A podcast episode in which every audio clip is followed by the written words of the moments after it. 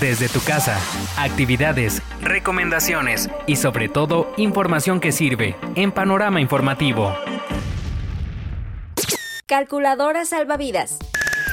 Aunque no todas las personas puedan quedarse en casa por diversas razones, si tu trabajo todavía lo permite o si haces el esfuerzo por decisión propia, de antemano te damos las gracias. Tu decisión tiene mayor impacto del que crees. Hay muchas teorías sobre el impacto del autoaislamiento, pero la doctora en matemáticas Anna Spanik y el físico Dominic Cherna, ambos polacos, crearon la calculadora del distanciamiento social que te da un aproximado del número de personas que puedes salvar dependiendo del tipo de aislamiento que estés llevando a cabo. En la calculadora se incluyen siete variables que influyen en el resultado, casos iniciales, número de reproducción, casos asintomáticos, transmisión antes de los síntomas, retraso en el proceso de aislamiento, cuidado con los contactos rastreados y nivel de aislamiento. A continuación te daré un ejemplo. Es importante considerar y recordar que tú puedes ser portador del virus sin tener los síntomas, por eso la recomendación de quedarte en casa. Por lo que teniendo eso en cuenta y una vez que introduces las variables anteriores, finalmente si eres parte de la población que no atiende a las medidas de precaución, podrías provocar un aproximado de 405 infecciones. Si solamente evitas los lugares abarrotados, puedes salvar aproximadamente 303 personas, pero si únicamente sales de casa por suministros, salvarías alrededor de 405 personas.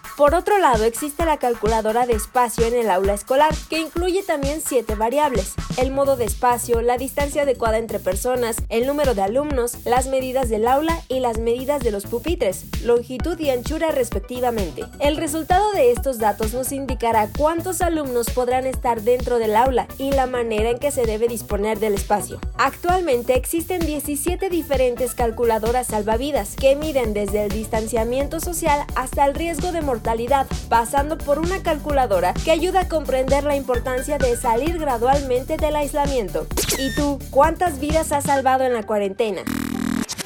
Almendra Lugo